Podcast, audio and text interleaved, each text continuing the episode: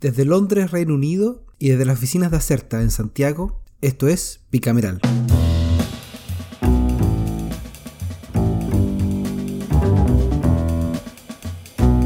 Hola y bienvenidos, bienvenidas a Bicameral. Hemos vuelto. eh, tuvimos una semana de para involuntaria porque hubo un bendito feriado en Chile, por supuesto. Reino Unido no, pero desordenó la agenda de grabación. Así que volvemos ahora con hartas cosas para contar porque el Congreso Nacional no para de generar noticias y de votaciones. Eh, y quizás entre las primeras hay titulares eh, más bien negativos, como cómo obviar lo ocurrido en la mesa paralela constituyente, o que algunas bancadas impulsaron como instancia eh, alternativa porque se quedaron fuera de la otra, la oficial, y que tiene reunidos a los principales líderes políticos eh, de cara a armar un nuevo cronograma, la que dicho sea de paso parece estar retrasando su humo blanco para noviembre. Nadie quiere sacar un acuerdo en, octubre.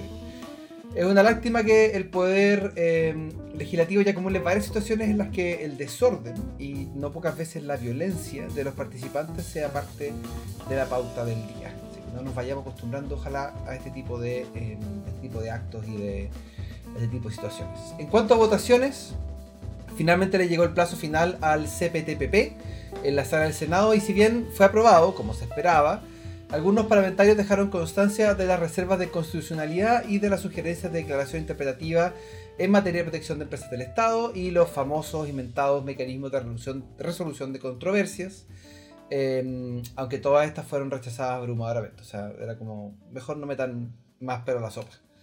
El gobierno ahora enfrenta la presión desde múltiples bancadas y desde fuera del gobierno también para no dilatar la, eh, el depósito, la ratificación y la promulgación. Eh, y de hecho ya han habido amenazas directas de ponerle trabas a la tramitación de la ley de presupuesto si es que el gobierno no, eh, no lo hace. Recordemos que el gobierno está esperando eh, poder negociar las, las, las famosas site letters con los países participantes del CPTPP. Como pueden ver, octubre nos tiene atareados, tratando de elegir temas más interesantes y eh, para ustedes, ustedes adictos y nerds al acontecer nacional. Estamos grabando día 17 de octubre, un día antes del el tercer aniversario del estallido, revuelta, levantamiento. Ahí vamos, a unos años en encontrarle el nombre, pero, pero mm, a casi tres años de lo ocurrido. Ian McKinnon, eh, ¿qué elegiste esta semana como la cámara en la cual quieres partir el análisis? Hola Javier, ¿qué tal? Gusto volver a conectar. Y sí, mi disculpa por el desorden de los feriados fue, fue mi responsabilidad esta vez. ¿ah? Yo Esta estaba vez. listo, yo estaba listo. yo sé, yo sé.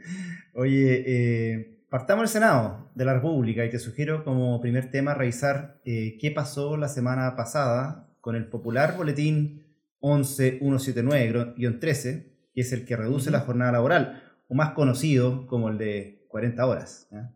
Lo ocurrió, eh, voy a reportar lo que ocurrió el martes 12 en la Comisión de Trabajo, eh, y porque fue quizás la última sesión de discusión en general con invitados, eh, pues el presidente Luciano Cruzcoque señaló que ya hay acuerdo entre los miembros para votar esta semana, eh, el día mañana, perdón, el día miércoles 19 para ser exactos, las indicaciones del Ejecutivo y de los senadores. Recordemos que lo que se está discutiendo es esta indicación sustitutiva que presentó el gobierno, eh, el nuevo gobierno, a la comisión, eh, por lo tanto es casi un proyecto, digamos, eh, no mucho cambio en lo tectónico, pero es con un texto nuevo. Eh, los senadores también hicieron su parte entregando indicaciones, así que eso podría empezar eh, para la próxima semana.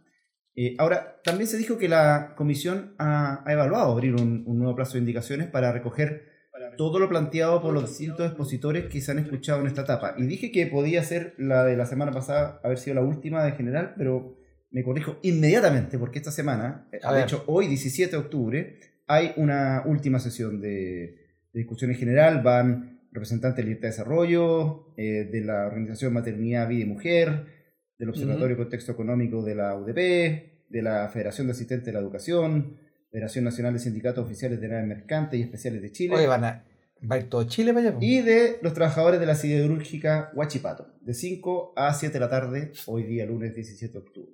¿Ya? Van a casar, van a casar a decir, Arik, Arik. Siguiente invitado. trabaja. Bueno, eh, volvamos al 12 de octubre, que eh, se escuchó en esta, eh, en esta sesión las apreciaciones de la presidenta ejecutiva de Comunidad Mujer, Alejandra Sepúlveda, quien señaló como recomendación atender los diferentes arreglos del- de, trabajo flexible, ya que abarcan una amplia variedad en relación con el tiempo y espacio en que se desarrollan las actividades laborales y que en el caso de este y sus indicaciones, el proyecto de ley, solo se estarían contemplando dos alternativas de adaptabilidad, las horas extraordinarias y los horarios escalonados. Eh, en ese sentido, Sepúlveda recordó que en el 2019, Comunidad Mujer recomendó establecer un sistema de promediación de horas como principal medida de adaptabilidad que acompañe la reducción gradual de la jornada laboral, algo así como un promedio de 40 horas semanales durante un mes de ah, referencia, conservando los límites aplicables a la duración diaria. O sea, un día puedes trabajar, qué sé yo, 10 horas, otro día 5, y, pero sumando los 40, las 40 horas. Las 40 horas. Eh, también estuvo el CEP, el Centro de Estudios Públicos, eh, con María José Abud, quien compartió evidencia comparada para mostrar efectos heterogéneos que han ocurrido en otras legislaciones ante reducciones de jornada. El análisis se, centra en, se centró en posibles efectos de, en empleo, productividad, salarios y satisfacción laboral, destacando que la adaptabilidad laboral es un factor común de éxito en la reducción de jornadas laborales. Y respecto a las particularidades de industrias con jornadas excepcionales, Abud dijo que se debe considerar las particularidades de esta industria, tales como la minería, salud y sector forestal, algo que está contemplado en el texto, ahí eh, articulado específico, y lo que ha ocurrido ahora en, la discusión en general ha sido que estas distintas industrias han puesto ciertos bemoles a la regla que propone o ha propuesto el Ejecutivo en su indicación. Luego fue el turno del profesor de la Escuela de Economía y Negocios de la Universidad de Chile y ex jefe de estudio del Ministerio del Trabajo, Jorge Germán, y en lo central señaló que el proyecto no presenta adaptabilidad laboral junto a la rebaja de jornada a 40 horas, a 40 horas perdón, y que todos los países OCDE que han reducido su jornada lo han hecho incluyendo medidas de adaptabilidad que permitieron no, poner en riesgo la continuidad de la empresa, el salario de los trabajadores, la productividad y la competitividad del país. Los últimos dos expositores, bien cortitos, fueron los de la coordinadora 40 horas, quienes están a favor del proyecto por los beneficios en calidad de vida, y el otro grupo, o el otro representante fue de la Tsunami, que a través de su presidente, Jorge Riesco, resumió cómo la industria ha ido generando modalidades de jornadas novedosas a partir del hecho que sus actividades se desarrollan en faenas que están por lo general en lugares lejanos de zona urbana. Hasta ahí con esto y esperar entonces las primeras votaciones de esta semana que podrían ser como, como dije el día 19, está citada la comisión para tal efecto, y los últimos expositores de hoy lunes 17. Te invito a ir un minuto a la Comisión de Recursos. Un minuto. Brevemente, como decía alguien por ahí. A la Comisión de Recursos Hídricos, eh, también del Senado, que inició la votación en particular de un proyecto del cual hablamos hace no mucho, el Boletín 13179-09, que establece normas de eficiencia hídrica y adaptación al cambio climático. La semana pasada, que no estuvimos al aire, Tulio, ingresaron varias indicaciones, partiendo por una indicación sustitutiva del Ejecutivo, que viene a ser la que ordenó esta y las próximas sesiones de votación que se vienen. Eh, en esta línea se votaron los y ya aprobaron los artículos 1, 2, 3, 4 y 5 con las indicaciones sustitutivas propuestas por el Ejecutivo, con enmiendas en la redacción consensuada por los miembros de la comisión. Y de forma súper sucinta destaco la aprobación del artículo 1, que guarda referencia al objeto de la ley, que en su inciso primero destaca como objeto paliar los efectos de la sequía y falta de disponibilidad hídrica sobre las comunidades y el territorio, mientras que en su inciso segundo se define el concepto de eficiencia hídrica como aquella capacidad de reducir el uso de agua para gestión sostenible que favorezca asegurar su disponibilidad para las futuras generaciones y priorizar el cuidado y mantención de los ecosistemas que dependen de la misma. Luego están los artículos 2 y 3, que están enfocados en los instrumentos de promoción y educación, referidos a la publicidad del objeto de la ley y la entrega de conocimientos en materia de eficiencia hídrica, incluyendo, ojo, campañas públicas de concientización perdón, en radioemisoras. Y en cuanto a los artículos 4 y 5, se mencionan los instrumentos de fomento y financiamiento en materia de eficiencia hídrica para proyectos de investigación y mejora en uso del recurso. ¿Qué quedó pendiente? Eh, la votación de artículos sobre eficiencia hídrica en proyectos de riego, que es el artículo 8, eh, protección de cauce natural, que es el artículo 9, y aprovechamiento de agua lluvia. Y me tengo un segundo en este último, que lo encuentro bien interesante y desafiante también, porque el Ejecutivo está proponiendo lo siguiente.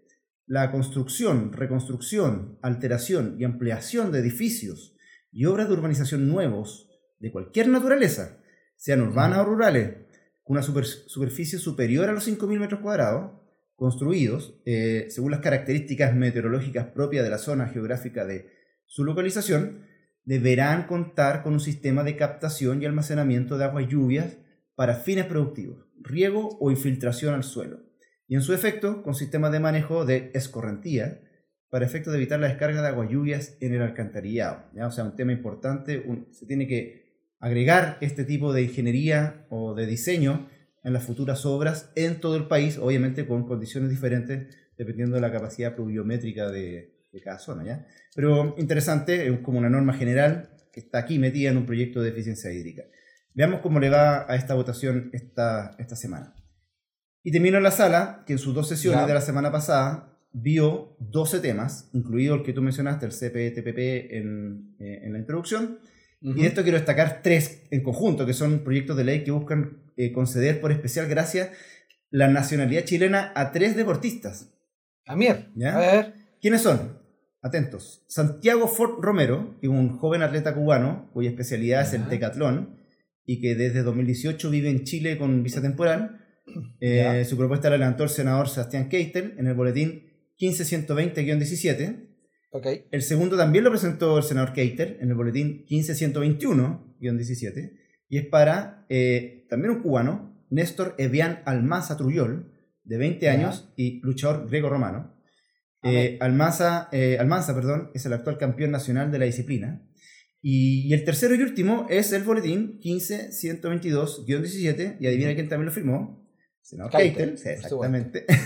y el postulante en este caso es Eduardo Josué Bernal Molina, venezolano de 29 años y luchador olímpico en la categoría adulta 77 kilos.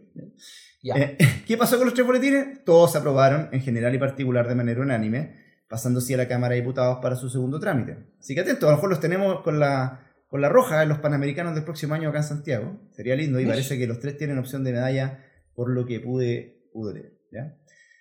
Así que, hablando de la Cámara de Diputados, que va a recibir estos tres proyectos en conjunto, eh, te doy el pase, Javier, para tu parte del reporte. ¿Cómo nos fue entre los y las 155?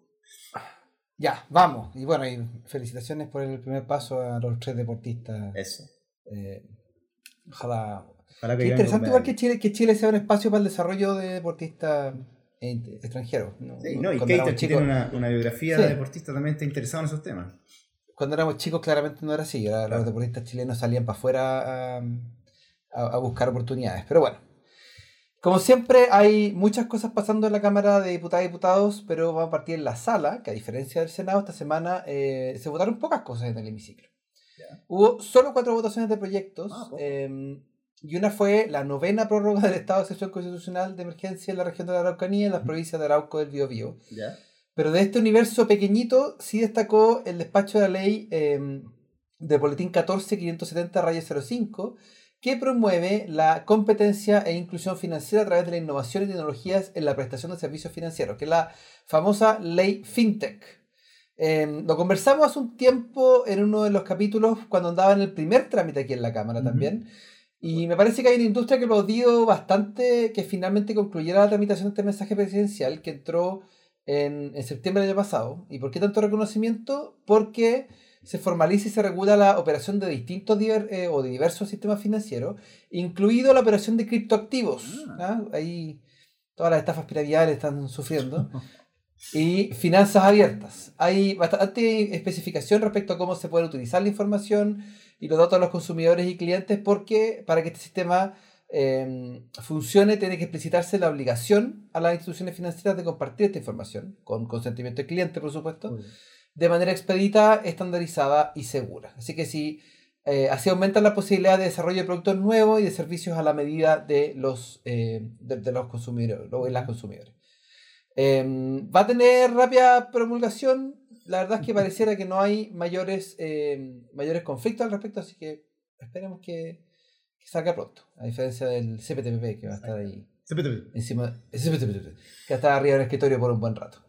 Ya, me paso a la Comisión de Minería y Energía, que tuvo en primer lugar se tabla el recibir, esto la tradición, cada vez que hay un cambio de gabinete, el ministro del ramo tiene que ir a la comisión correspondiente de cada Cámara a presentarse y hablar sobre las prioridades legislativas Em, durante su gestión.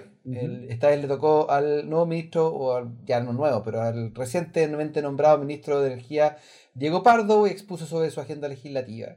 Em, ¿cuáles son, qué otros proyectos señaló como prioritarios el ministro? Primero, eh, la ley de cuotas, la misma ley de cuotas, eh, claro, pero que es el boletín 14655, que establece la participación de las energías renovables en la matriz eléctrica, que aumenta la actual cuota del 20% para uso de energías renovables no convencionales, las ERNC, a 40 o 60. No es malo. En segundo lugar, hay un proyecto que hemos hablado, que es el que promueve el almacenamiento y, eh, de energía eléctrica de la electromovilidad, que es el boletín 14731.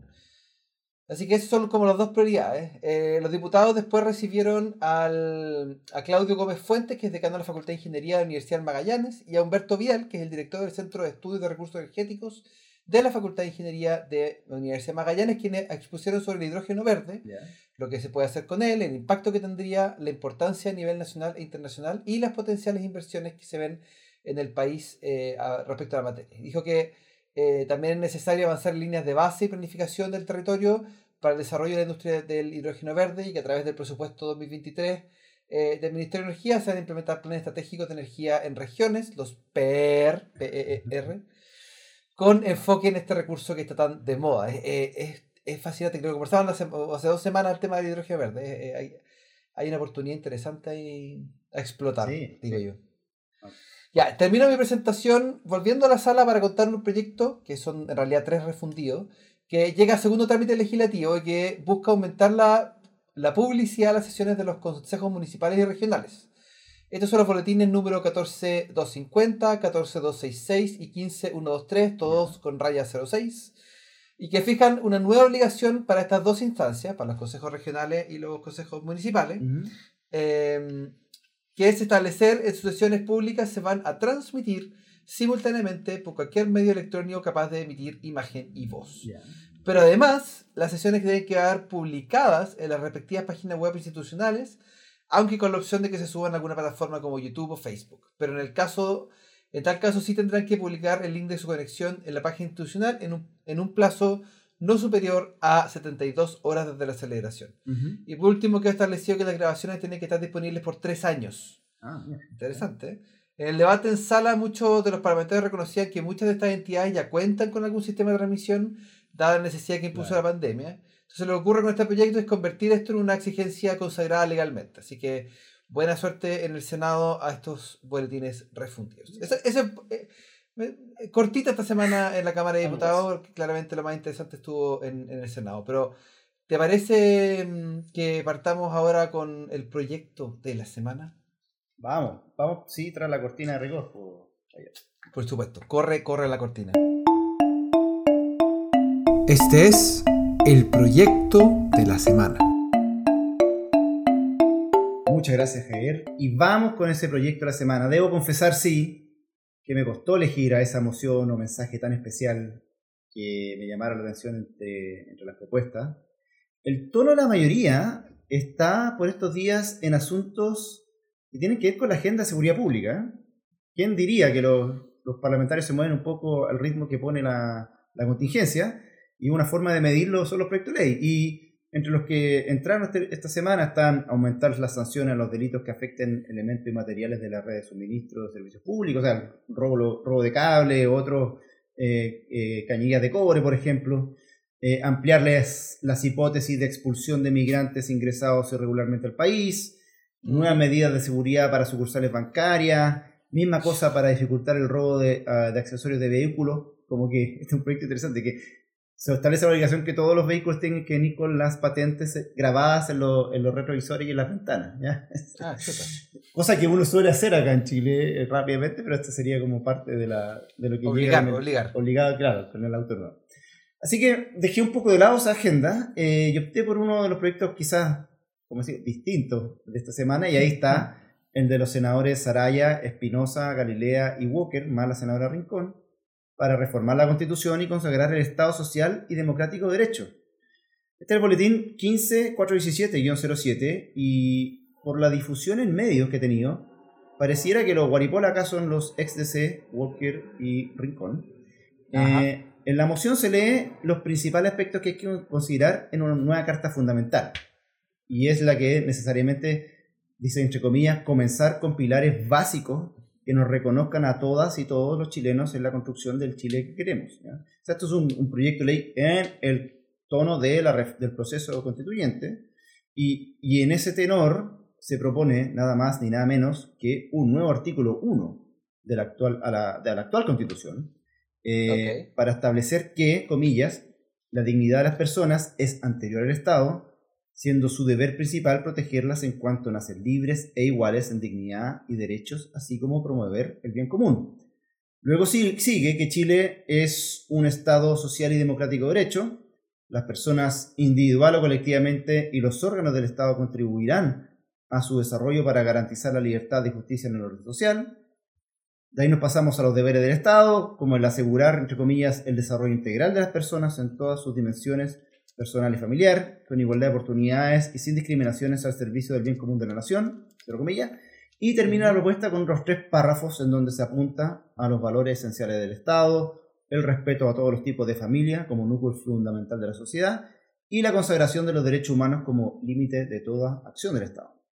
El proyecto pasó a la Comisión de Constitución, Legislación y Justicia y en mi perspectiva, esta moción, como tantas otras, busca establecer un punto político comunicacional más que pretender convertirse en ley. Difícil sería pasar una reforma constitucional que modifique la actual constitución y solo el artículo único, así que, es perdón, el artículo primero. Eh, así que está claro que este asunto fue uno de los que generó poco conflicto en la pasada convención, es decir, los derechos eh, sociales, eh, y que todo indica que estará dentro, esta materia, dentro de los bordes o los principios del nuevo proceso que se están dilatando un poquito. De hecho, la senadora Rincón habló que esto vendría a ser una especie más bien de base para la hipotética nueva etapa, algo así como el corazón de los bordes, ¿ah? o el corazón de los principios. En fin, es una forma rápida, creo yo, de subirse al debate tras ser ellos dos invitados a la, a la mesa oficial y en un buen tono de ser buscando los puntos que nos unen más que los puntos que nos dividen.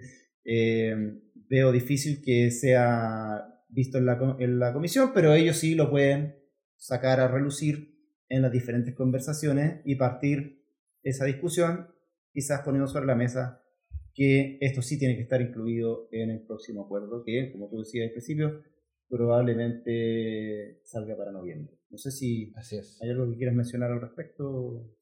No, no, creo que o sea, es interesante la estrategia que han seguido Bosque Rincón. Recordemos que ellos fueron los que estuvieron detrás del, del cambio del quórum durante el proceso constituyente. Han, han, han jugado un poco Em, yo creo que ha jugado al offside, ha tratado de ir, de ir adelantando líneas em, constantemente ante la, ante la han, tenido buen olfato para leer la inmovilidad del proceso constituyente em, y han ido avanzando líneas de forma interesante.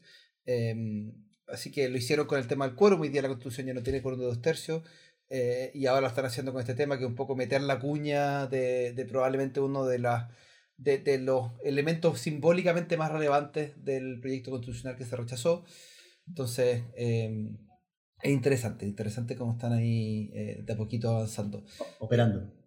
Sí, operando. Operando en la cocina. Operando. Así que, bueno, el Senado se caracteriza por tener la mejor cocina del, del barrio.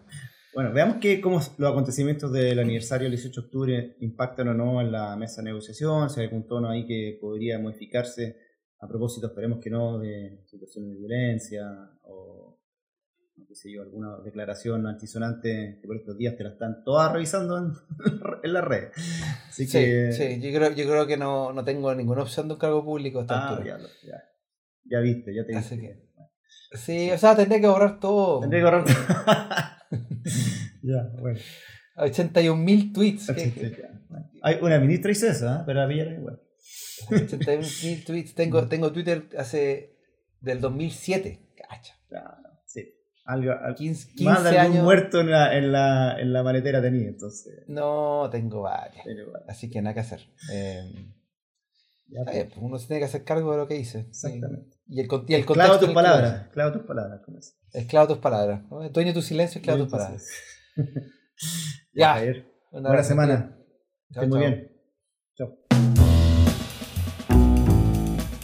Recuerden que Bicameral es un podcast de Acerta. La producción y conducción estuvo a cargo de Javier Sajuria y de quien les habla, Ian McKinnon. Nuestro tema musical se llama Yacomo, de Mural Band, gentileza de Rodrigo Recabarren. Acerta es una consultora en comunicación estratégica y asuntos públicos. Para más información sobre sus servicios, visita www.acerta.cl.